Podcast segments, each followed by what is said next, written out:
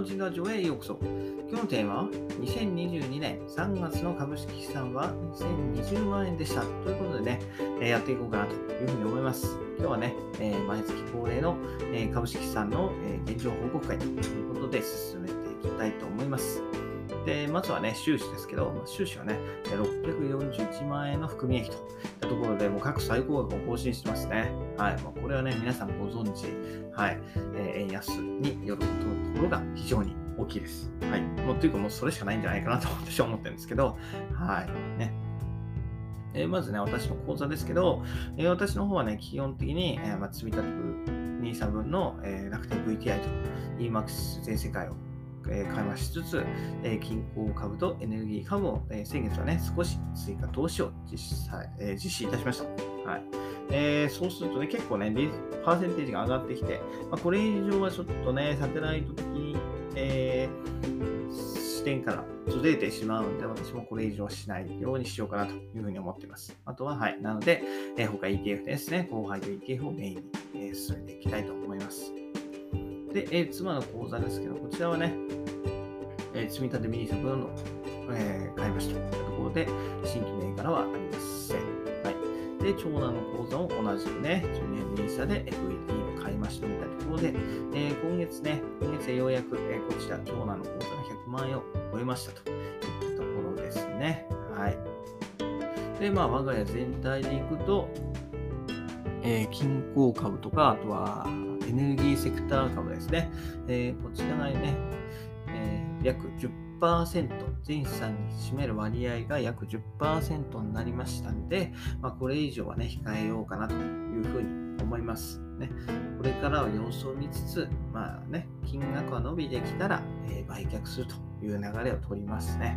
うん決してね、長期保有をするつもりはありません。ね、それらね、配当もらえるんですけどね、配当もらえるけど、配当をね、待して持ち続けるのはちょっとナンセンスかなというふうに思いますので、はい、えー、もう少し利益が出たら、えー、売っちゃいたいかなと思います。ねえー、円安もね、かなり続いているのでね、積み立て投資以外はどうしても少しお休みになっちゃうんですけど、まあそうね、株価が落ち着いたり、円安が少し落ち着くまではね、えー、少し生還しようかなというふうに思います。はい。というところでね、3月、先月は3月だったということで、第一四半期が終わりまして、えー、配当金が出ました。はい。配当金はね、各最高額を更新といったところで、えー、初めてね、えー、四半期でこの四半期でもらえる金額が8万円を超えました。うん、大きいですね。8万円、約2万3000円といったところですかね。えー、本当にもう、嬉しかった。はい。単純に嬉しかったですね。まずこの配当月でしょ？配当月は嬉しいですよね。3月とか6月になって、えー、配当月だなっていうね、思いがいいですよね。はい。こう配当 ETF を買い始めてからというもね、えー、私はこの3ヶ月一度のこの時期がね、非常に楽しみになってきました。はい。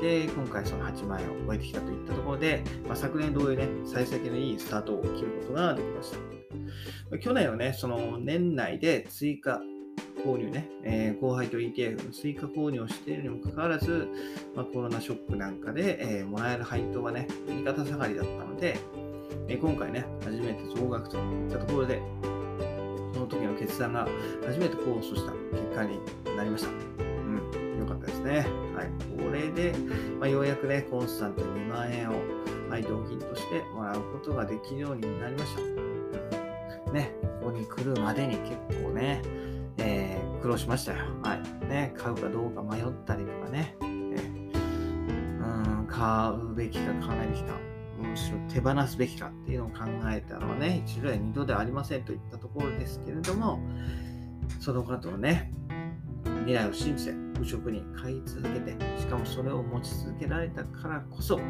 え、今回得られた成果なんじゃないかなというふうに思います。はい。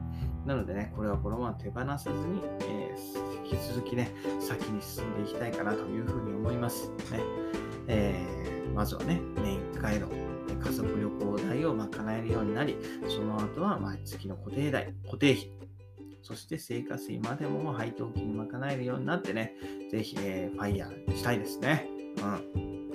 ファイヤーできるように、えー、私も頑張っていきたいというふうに思います。なのでね、それまでの経過を随時こちらで紹介していきますので、お付き合いいただけたらというふうに思います。といったところでね、今日は2022年3月の株式さん報告ということでやらせていただきました。それではまた明日、バイバイ !Have a nice day!